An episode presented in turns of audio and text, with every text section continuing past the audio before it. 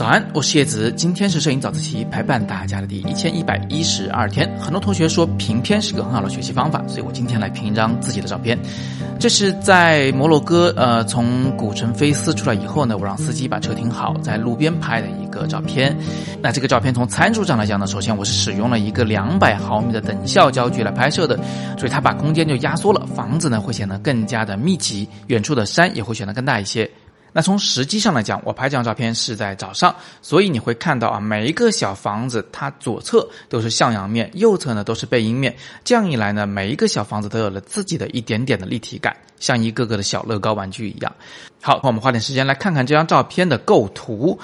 很多人可能会觉得这张照片的信息量有点大啊，里边的东西那么的多。那我们怎么样把这么多的东西？摆放成一个有规律的形态呢，让整张照片看上去东西多，但是画面不乱呢。我想请你看这么一张动图，你会发现我这张照片的构图呢有非常简单的几何形状的规律。首先呢，我们会发现左侧和右侧啊有三个三角形的区域是裸露着泥土的，所以这其实就是三个三角形了。那远处的那个山体呢，其实也是一个大的三角形的形状，而它跟整个天空合在一起，又可以被视为一个更大的三角形。如果你把山体和城市之间那条分界线给它画的比较清楚的话，你会发现整个照片呢可以一分为二，上面四分之一的面积是天空和山，下面四分之三的面积是泥土和城市。上面呢是个大的直角三角形，下边呢就是一个标准的梯形。